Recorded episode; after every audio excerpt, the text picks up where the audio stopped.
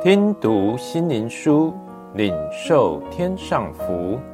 慕安德烈秘诀系列，同心合意祷告的秘诀。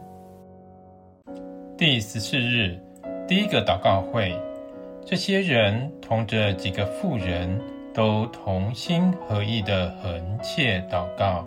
使徒行传一章十四节，教会的第六个特征。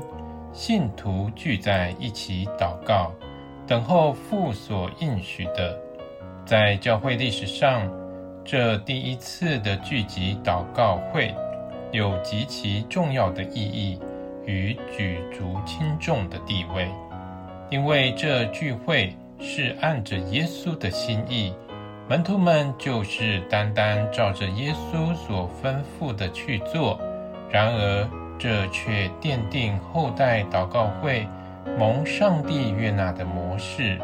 多人聚集同心祷告，必有上帝的同在与圣灵能力的彰显，并能因此略窥如何打开天上仓库，得到属天祝福的通道。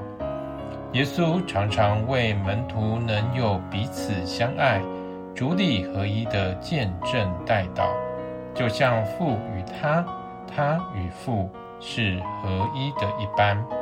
如此，世人就能看出上帝爱世人，就如同上帝爱耶稣一般。但是我们却看到，耶稣在做这样祷告时，门徒的情况离这标准还差得远呢。例如，他们在主的圣餐桌前，还在争谁要为大。耶稣复活之后，应许他们在他升天后十天，要派遣圣灵保惠师下来，进入他们当中，使他们灵里合一，成为耶稣的身体，有合一爱的见证，领受他的大能。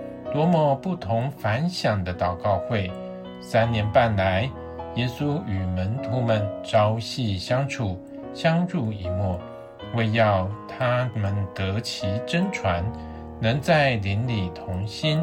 如今教会，耶稣的身体首次诞生，上帝向他们吹进他的灵气，让圣灵在信徒心中掌权，因此。肢体能有合一的见证。五旬节首次的祷告会，向我们启示天上的律。何时门徒们在爱里聚集同心祷告，何时圣灵就从天上降下，作为上帝喜悦的印证，并同时伴随着圣灵的大能。初代使徒聚集祷告的典范，成为历世历代教会意图复兴、追求圣灵充满的榜样。若众弟兄姐妹们也能像初代使徒们那样，火热的同心祷告，等候圣灵降临，为教会的圣工代求。上帝岂不将我们所求的赐给我们，且超过我们所求所想的？